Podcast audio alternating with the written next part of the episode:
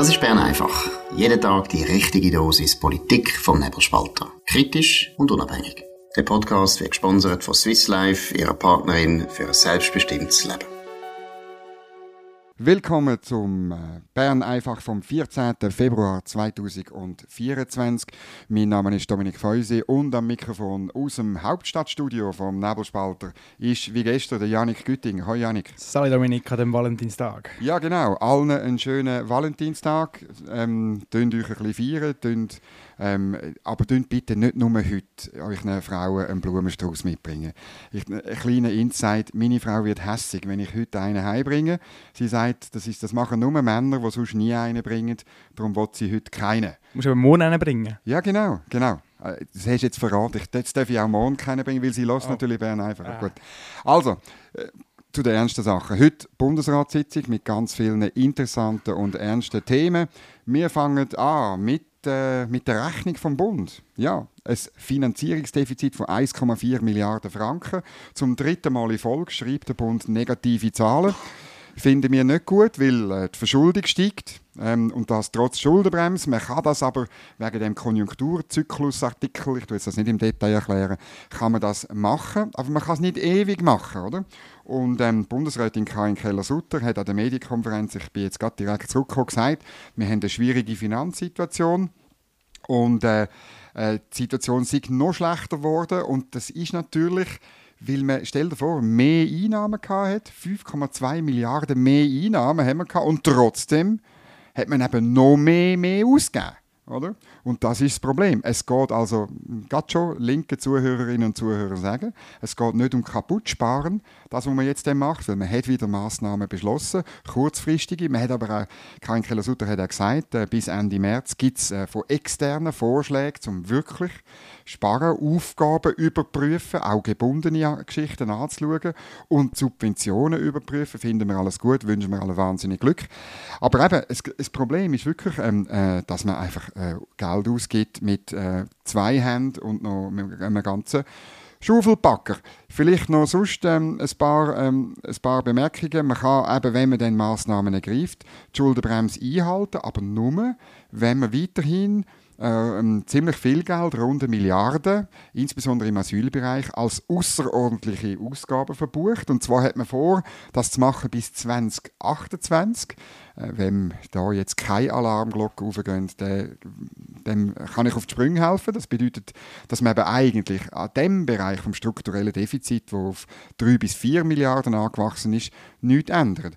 Und die Massnahmen im Moment kurzfristig sind ja der Bundesbeitrag an die ALV, also die Arbeitslosenversicherung streichen. Das kann man, weil es der Wirtschaft gut geht und die Einnahmen sprudeln. Also da ist nicht viel, äh, nicht viel hat man dafür gemacht. Und auch der Bund hat sehr viel ausgeholfen in der, in der Pandemie mit, äh, mit diesen Beiträgen dort. 16 Milliarden Härtefallentschädigungen. Oder? Man hat dort auch geholfen, dass die, dass die Arbeitslosenversicherung nicht in die Miese geht. Genau, sehr gut.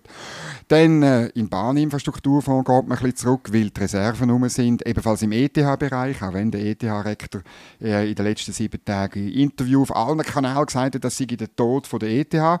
Die ETH hat Reserven gebildet aus das hat Frau Keller-Sutter betont. Aus früheren Bundesbeiträgen hat man Geld auf die Seite da. Und es ist eigentlich nur richtig, dass man sagt, also gut, die Reserven, die wir ja aus Steuergeldern haben, die könnten ihr ja auch einsetzen. Dann bei der Regionalentwicklung geht man ab, weil es dort auch Reserven gibt. Und unter uns die Projekte in der Regionalentwicklung müssen wir eigentlich mal genauer anschauen, was da alles finanziert wird. Ich habe einmal gehört, man, tut, man hat irgendwelche Krise in der Innerschweiz trocknen und irgendwie verkaufen, trocknete Krise. Wenn man nur genug Zeit hätte, um all die Positionen im Budget durchzugehen. Ja, also ja, wir hoffen, dass wir irgendwann einmal das können.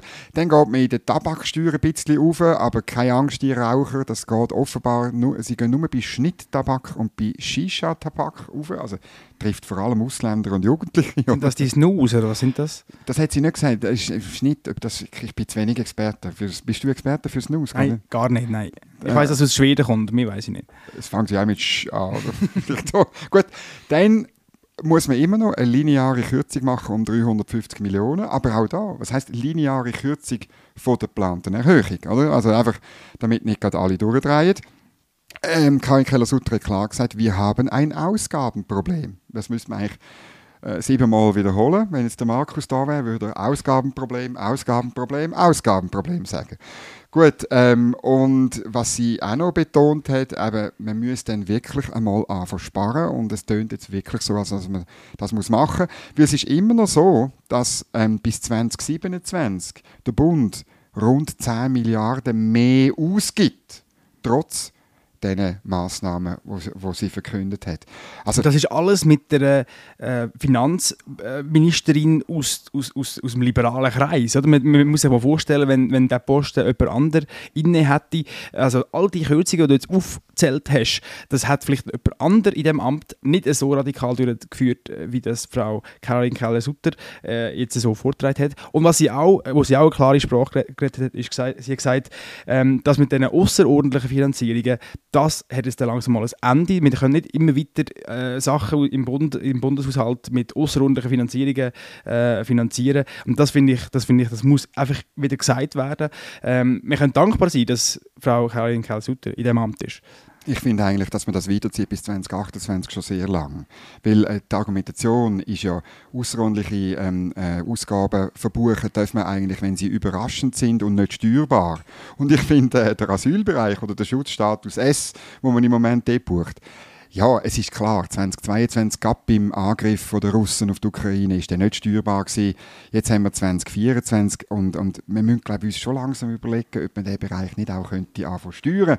Ähm, ja. Also gerade beim Schutzstatus S, müssen wir mal gesondert darüber reden.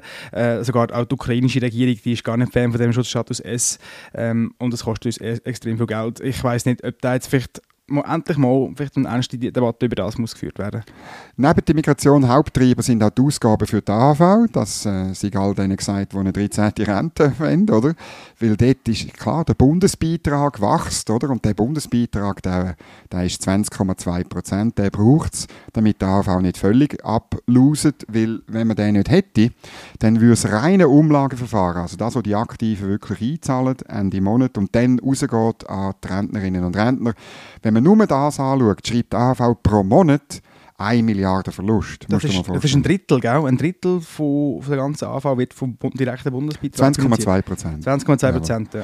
Dann Prämienverbilligungen, oder? Also lustigerweise sind die Themen, wo die SP sagt, da müssen wir noch mehr ausgeben, das sind im Moment die Haupttreiber von der Finanzmisere. Und es ist klar, ähm, links wird natürlich einfach die Schuldenbremse aushebeln. Ähm, Karin Keller-Sutter hat aber sehr klar betont, dass das der Bundesrat nicht will, weil er überzeugt ist, dass äh, stabile Finanzen letztlich zu den Rahmenbedingungen gehört, wo einerseits dazu führt, dass man in dem Land kann leben, kann Geld verdienen und den Wert nicht verliert und kann investieren, dass wir attraktiv sind, aber auch, dass man bei einer Krise, siehe Pandemie, eben kann 30 Milliarden ausgeben. Also der Schuldenstand und vielleicht das ist der letzte Punkt noch, der Schuldenstand ähm, ist im Moment höher als bei der Einführung von der von der ähm, Schuldenbremse. Und ähm, das nimmt sie natürlich als Beweis, ähm, dass man trotz Schuldenbremse Geld ausgeben kann. Nicht wie links immer sagt, man tun dann nicht investieren. Nein, man hat natürlich zuerst Schulden abgebaut um rund 27 Milliarden während rund 20 Jahren. Äh, nicht ganz 20 Jahre. Und dann hat man in zwei Jahren 30 Milliarden rausgeschmissen. Oder? Ähm, wo man heute weiss, Zitat Ueli Maurer, nicht ist alles richtig, was man dort ausgegeben hat. Stichwort AV ist gut. Die AV-Abstimmung kommt bald. Und wer es immer noch nicht weiß, ob er soll Ja oder Nein stimmen, der muss jetzt zulassen.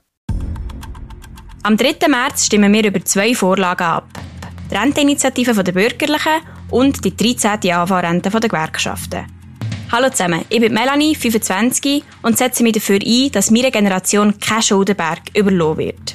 Und ich bin Maya, ich bin 73 und wette, dass meine Enkel auch noch eine Rente bekommen. Wir leben immer länger und die Geburtenrate sinkt. Machen wir so weiter wie jetzt, braucht es laufend höhere Steuern. Genau darum will die Renteninitiative das Rentenalter an die Lebenserwartung binden. Das schafft Gerechtigkeit für alle Generationen. Darum stimmen auch Sie am 3. März Ja zur Renteninitiative. Die nächsten Generationen werden es Ihnen danken. Ja, und dann war eine zweite Medienkonferenz von der Viola Amherd über die Armeebotschaft. Und dort geht es ja immer auch ums Geld. Wie viel kann man für die Armee einsetzen? Du hast es genau verfolgt, Janik. Ja, im Zentrum von dieser Medienkonferenz ist äh, eigentlich die äh, neue Armeebotschaft gestanden vom Jahr 2024. Da geht es auch um die Strategie von der Armee. Ähm, es geht auch um äh, Abschätzungen und Abwägungen, wo man den Fokus legen auch im, de, im Erhalt von der Armee. Ähm, aber das ist relativ schnell in den Hintergrund gerückt, weil auch Frau Bundespräsidentin selber hat dann von sich aus aufgebracht, ähm, die ganze Berichterstattung zu dem Milliardenloch, wie das der SRF betitelt hat, und hat äh, ein paar Sachen ganz klar klarstellen. Äh, Armee habe ich sei nicht zahlungsunfähig, hat sie gesagt. Das hat sie ganz klar wollen, ähm, äh, klarstellen. Ähm, die Armee hat auch nicht mehr Rüstungsgüter bestellt, als bezahlt können werden. Und ähm, das, was als Finanzloch kolportiert wurde, sei, ähm, das sei lediglich Differenz zwischen der Planung und von vorhanden, vorhandenen Mitteln. Und ähm, da habe ich gemerkt, so ein bisschen bei den Journalisten, die im Saal anwesend waren, viele verstehen den Unterschied nicht zwischen einem Liquiditätsengpass und einem Finanzloch nicht. Also die Frage ist mehrmals gekommen und, und äh, der, der Armeechef Süssli und der Bundespräsident Amherd haben dann sich so ein bisschen gegenseitig angeschaut und geschmunzelt, weil, weil sie das so oft müssen erklären und schon vor zwei Wochen ist das, ist das das Problem gewesen. und scheinbar haben das die anwesenden Journalisten immer noch nicht ganz begriffen, was da genau der Unterschied ist. Ich weiß nicht, Dominik, kommst du daraus? Ja gut, ich denke, sie hätte es halt müssen so erklären, dass Journalistinnen und Journalisten daraus kommen. Ein Liquiditätsengpass ist, wenn man den Apero am Freitag nicht zahlen kann. Ein Finanzloch ist, wenn es einfach, wenn man zu wenig Lohn bekommt. Oder? Das ist, äh, glaube ich, der Unterschied. Wenn sie es so gemacht hätten, wären, glaube ich, alle Journalisten daraus gekommen. Vielleicht muss man mit der Rechnung kommen. Ein Liquiditätsengpass ist, wenn die Rechnung jetzt vielleicht Ende des Monats nicht vollständig kannst zahlen aber vielleicht kannst du sie ja in Raten zahlen, jetzt über zwei Monate. Genau. Aber das Geld ist gleich um, das Geld kommt ja rein, es ist ja gesprochen besprochen worden. Es ist einfach jetzt gerade noch nicht im Sack, aber nächsten Monat ist dann genug um. Äh, es geht einfach um die Planung von diesen, von diesen Zahlungen ähm, von, von Verträgen, die aber noch nicht, noch nicht verbindlich abgeschlossen sind. Also sie, sie sind klar deutlich gesagt, es sind keine ähm, Zulieferungsverträge gekündigt worden. Ähm, alle die verbindlichen Verträge, die kann, die kann man bedienen. Es geht hier mehr um eine längerfristige Planung. Wir bleiben beim Geld, äh, weil ich habe mich schon ein länger auf die Suche gemacht wie teuer denn die Rahmenverträge werden. Wir müssen halt wieder über die EU-Rahmenverträge reden. Also es tut, es tut mir leid. Aber ich habe das dann äh, Anfang Woche herausgefunden, noch ein bisschen verifizieren und es ist noch verrückt, du musst dir vorstellen, die Kohäsionsbeiträge, die bis jetzt 130 Millionen Franken pro Jahr sind, werden ähm, das ist zumindest die Forderung von Brüssel. Es ist noch nicht unterschrieben oder abgemacht, steht auch nicht im Common Understanding aber man wird auf 650 Millionen Euro zu landen kommen, also rund 600 Millionen Franken pro Jahr. Also das ist ähm, doch fünfmal mehr, irgendwo dort landen wir. Und zusammen mit den anderen mehr Belastungen aus dem Forschungsprogramm, aus dem äh, Austauschprogramm äh, für, für ähm, äh, Schulen und Universitäten und auch Berufsschulen und so weiter. Und noch weitere spezielle Programme, wo wir mitmachen, geht die Finanzverwaltung davon aus, dass man eine Mehrbelastung von 1,5 Milliarden Franken ähm, im, also nicht, das ist nicht Finanzverwaltung, das ist meine Rechnung. Äh, genau, sie gehen von einer Milliarde aus und dann kommt eben die, die, die Kohäsionsbeiträge kommen noch dazu. Dann landen wir bei nochmal 1,5 Milliarden Franken. Das bei einem strukturellen Defizit, wie es jetzt Frau Keller-Sutter gesagt hat, von rund 3 Milliarden. Ähm, und das bedingt massive weitere Einsparungen, das ist eigentlich klar. Und man muss dann das kurzfristig machen, weil die EU, und das steht im Common Understanding, sagt, by the end of 2024, also das Ende von dem Jahr, hat man eigentlich schon zugesagt, dass man Zahlungen leistet an die Kohäsionsbeiträge an die Länder im Osten. Ähm, das ist ein Thema, wo viel, viel zu tief gehängt wird, weil das bedeutet massive weitere Einsparungen beim Bund. Ja, und da wird immer gesagt, ja, es liegt ja kein Verhandlungsresultat vor. Und wir reden dann über all die Sachen, wenn genau. ein Verhandlungsresultat vorliegt. Das ist schon verhandelt, das ist schon äh, schwarz auf weiß im Text drin. also das wir, Datum einfach, genau. Dass wir Ende Jahr anfangen zahlen. Ähm, jetzt muss ich aber sagen, wenn das ja nicht in dem Common Understanding drin steht. Dominik, wie hast du herausgefunden, was das wird kosten? Also, es ist so, dass die Außenpolitische Kommission im äh, November 2021 in Brüssel war. Also, gut, die, ne, also die, die pilgern ja regelmäßig dorthin. Ähm, und dort hat äh, der Herr Notschar, das ist der Kabinettschef von Maros Sefcovic, dem Vize-EU-Kommissionspräsident, der Herr Notschar hat dort gesagt, und ich habe mehrere Quellen dafür, ja, es ist klar, die Schweiz müsse so zahlen wie Norwegen, rein, aber auf pro äh, Bruttoinlandsprodukt Franken, oder? Und dann kannst du es natürlich ausrechnen. Das Bruttoinlandprodukt von der Schweiz ist 1,66 Mal größer als das von Norwegen und sie zahlen 300, sie haben 391 Millionen Franken gezahlt, der Kohäsionsbeitrag und so kommst du auf die 650 Milliarden ähm, wo dann der Schweiz in Rechnung gestellt würden. Ähm, aber eben, es ist nicht verhandelt. Äh, die, die Zahl ist, ist noch deshalb auch noch enorm, weil wir uns in den Rahmenverträgen ja dann würden verpflichten, das zu zahlen. Bis jetzt sind das freiwillige Beiträge und wir haben sie zwischen 2019 und 2021 auch ähm, einmal ausgesetzt, weil die EU Sanktionen gegen die Schweiz gemacht hat. Nachher ist man brav zurückgekrebset, ohne Gegenleistung oder ganz blöd. Da ist verhandlungstaktisch ganz eine blöde Sache, die man dort gemacht hat.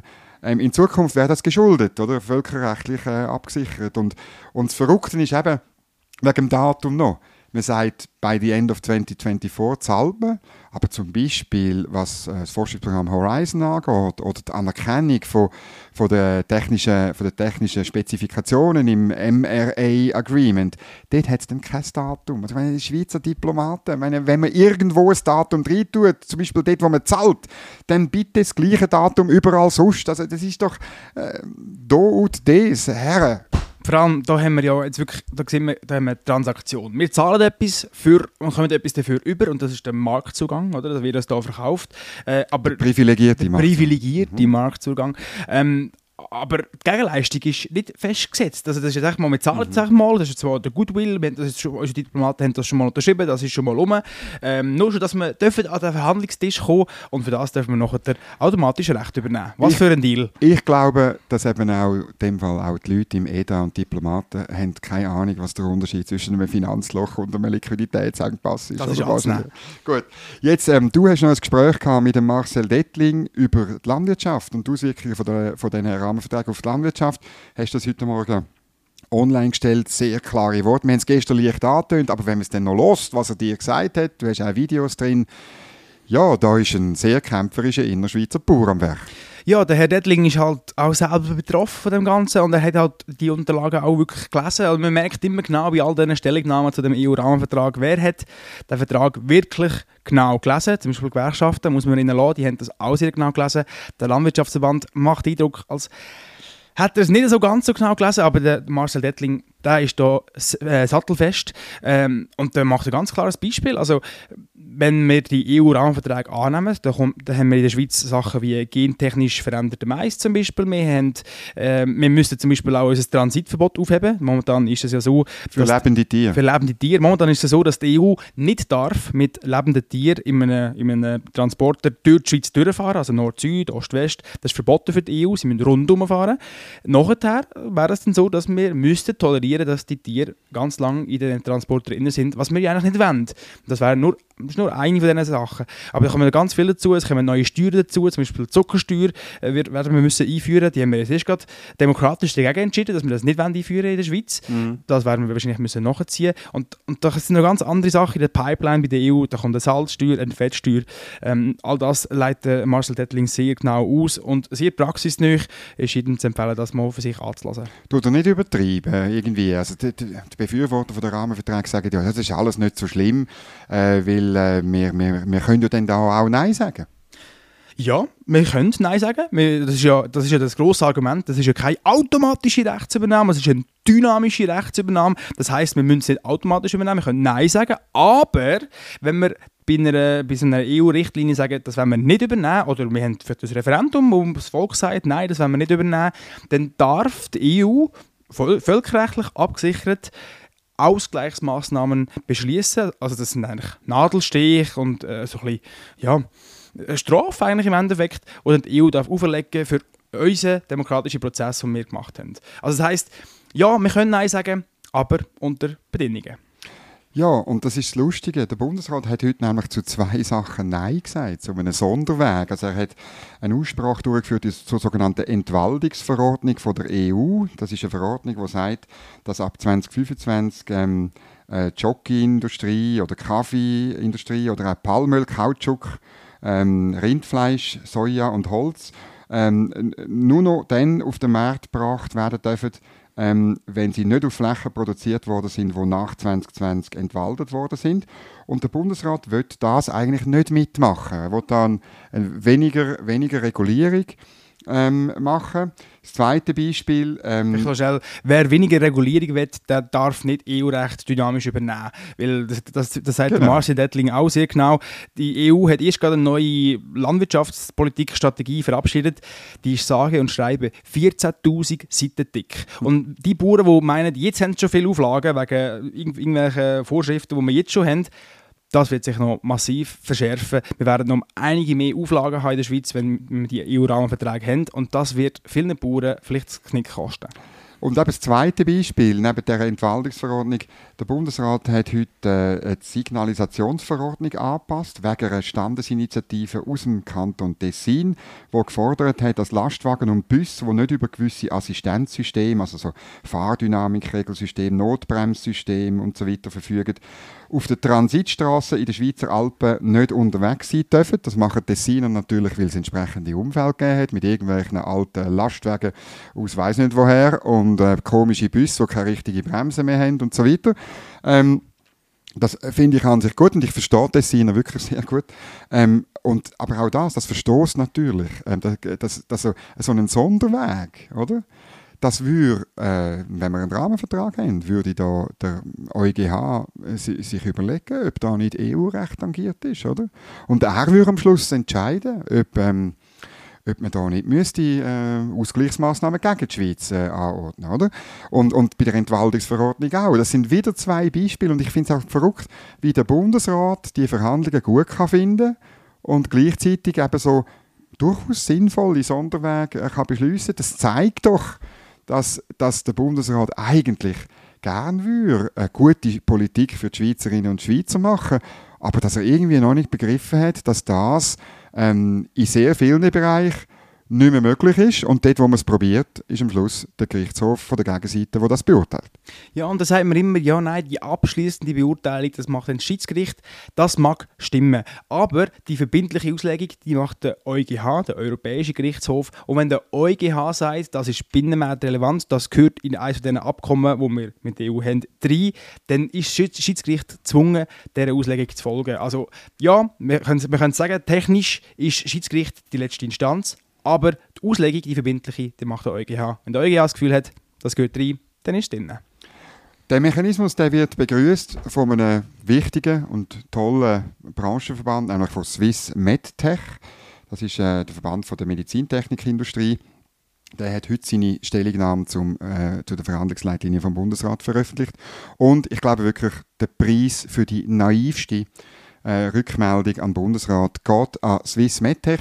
Du erinnerst dich, vor etwa drei, vier Jahren ist es der Verband der als erster betroffen war von diesen Sanktionen von der EU. Man hat nämlich den Teil im äh, im sogenannten MRA, also in dem, in dem Vertrag, wo man eben gegenseitig die Regulierung anerkennt, hat man nicht anerkannt. Das, obwohl die Schweiz die EU-Regulierung äh, präzise nachvollzogen hat, mit Kosten gemäß Bundesrat von 525 Millionen Franken pro Jahr. Und dann hat man einfach trotzdem das aus politischen Gründen, um den Druck aufsetzen, nicht gemacht. Der Verband hat dann x-mal, ich erinnere mich, NZZ am Sonntag, der Stefan Bühler, heute nicht mehr dort, aber damals, hat x-mal geschrieben, die Branche werde untergehen, äh, wenn jetzt das nicht endlich das Rahmenabkommen kommt. Und ähm, ich bin dann einmal an, äh, an Swiss MedTech Day gegangen, der ist da in Bern äh, jeweils. Und ähm, ich habe einerseits das Podium moderiert und dann bin ich, es hat eine tolle Ausstellung und die Industrie ist wirklich cool. Weißt du, das ist, das sind, da hat es noch so Leute, die irgendwie, weißt du, spezielle, äh, also so Tüftler hat es noch in dieser Branche, wo irgendetwas Tolles entwickelt. Ähm, äh, also ich habe dort einen, äh, einen Rollstuhl gesehen, der Stegen fahren kann habe dort auch dann ein kleines Film mitgerüllt und, und auf nebelspalter.ch. Und zwar äh, egal, weißt, auch wenn, auch wenn die Schneckentritte irgendwie völlig unregelmäßig sind, der checkt das und so. Das wäre für Joe Biden. Ja, genau, genau. Ja, das wäre optimal. Oder wirklich. Nein, und ich habe mit allen darüber geredet und es haben alle gesagt, ja, natürlich ist es mühsam. Aber äh, wir werden nicht sterben. Und es ist auch so, dass die Exporte nur noch aufgegangen sind. Das ist, das kann ich sagen. Äh, man muss das mal vor Augen führen. Ein Drittel von allen MedTech-Produkten in der EU kommen aus der Schweiz. Das ist neben dem Kohäsionsbeitrag, den wir zahlen, einer von unseren grössten Trümpfe in diesen Verhandlungen, dass wir die EU mit MedTech versorgen, oder? Und das, was du angesprochen hast, dass die EU unsere, unsere Produkte nicht mehr als gleichwertig anerkennt, das ist auch vor, vor zwei, drei Jahren passiert, ähm, der Import von der EU aus der Schweiz, also unsere Exporte in die EU, die sind sogar noch zugenommen. Also trotz dieser Einschränkung, trotz dieser Sanktionen von der EU, haben die äh, MedTech-Exporte von der Schweiz in die EU sogar noch zugenommen. Und was dazu kommt, die Industrie hat sich verstärkt auf den amerikanischen Markt ausgelegt. Ähm, das hat das auch gefordert. Äh, es ist eine Motion noch vom Albert Rösti durchgekommen, von der MedTech-Branche, die sagt, man müsse sich mehr auf die USA bringen. Und trotzdem machen es jetzt voll auf EU-Turbo und zwar auf die naivste mögliche Art. Oder? Dabei gibt es so viel Geld zu machen mit MedTech-Produkten in den USA. Ähm, wie du immer sagst, lieber weltoffen als europhil. Und noch, einfach noch kurz, oder man begrüßt also wirklich ausdrücklich äh, auch die Integration institutioneller Regeln in die Marktzugangsabkommen und also das, das ist einfach maximal naiv. Und der Verzicht auf Guillotine-Klauseln, ja, die Super-Guillotine vom Rahmenabkommen ist weg, aber Guillotine-Klausel bei der bilateralen Eis ist immer noch da, meine Damen und Herren. Es ist also nicht viel erreicht. Ähm, man unterstützt auch ein Strom-, Gesundheits- und Lebensmittelabkommen, äh, obwohl das auch Auswirkungen könnte haben auf die MedTech-Branche. Da ist man wirklich maximal naiv. Und dann der Höhepunkt ist eigentlich, ähm, das steht dann für die Branche, sei insbesondere zentral eine Aktualisierung eben von dem MRA, wo wir jetzt schon x-mal darüber geredet haben, also von dem Abkommen über die gegenseitige Anerkennung von Konformitätsbewertungen. Das ist eben das, wo kein Datum hat, wir haben es vorher gesagt, im, im Common Understanding, oder? Ähm, und das heißt, man, man sollte eben die, die längst überfällige Aktualisierung vorantreiben. Ja, Ihr müsst doch, da müsst ihr doch dem Bundesrat sagen, wir wollen das Datum sehen in dem Vertrag, oder? Wieso schreibt ihr das nicht rein? Das ist einfach unglaublich. Ähm, auch, auch andere, auch bei der Personenfreizügigkeit, oder betont man, wie wichtig das ist und so. Und dass, äh, dass es irgendwie mit der Personenfreizügigkeit vielleicht ein Problem könnte geben, kommt bei denen nicht vor. Jetzt sind wir ein bisschen sehr lang gewesen. Noch ein letztes Wort, Janik, zur Lage der Nation. ja, eben, wir haben es vorhin schon gesagt, man fragt sich, wie genau die Leute das wirklich gelesen haben. Kommen sie wirklich daraus oder wollen sie verheimlichen, was wirklich in dem Vertrag steht? Das, das frage ich mich jedes Mal, wenn man so oberflächlich um ist. Also ein Datum nennen ist wirklich nicht schwierig, das hätte man einfach reinschreiben Bis dann, wenn wir klar haben, dass unsere Produkte wieder anerkannt sind. Sogar das können sie nicht. Ähm, da frage ich mich, ist es Inkompetenz oder ist es einfach nur, ähm, weiß auch nicht, Wille? Äh, Zutreffendes bitte ankreuzen oder tun es unten dran in den Kommentar reinschreiben, was ihr meint, äh, was von beiden zustimmt und was ihr besser findet und was ihr noch schlimmer findet. Das ist es gewesen. Es ist halt so, bei diesen Sachen, gerade einem Mittwoch mit dem Bundesrat, wir müssen das, die, müssen das ein bisschen vertiefen. Wir haben das Gefühl, wir haben das Informationspflicht euch gegenüber, dass ihr das erfahrt, was wirklich läuft. Darum, tun uns nachher sehen, vielleicht sind wir morgen, morgen sind wir kürzer, gell? Wir, wir können nichts versprechen, aber ja. Dann ist Bern einfach wieder da, auf dem gleichen Ort, auf dem gleichen Kanal und denke daran, es muss sich niemand entschuldigen, dass er nicht links ist. Das war Bern einfach, gesponsert von Swiss Life, ihrer Partnerin für ein selbstbestimmtes Leben.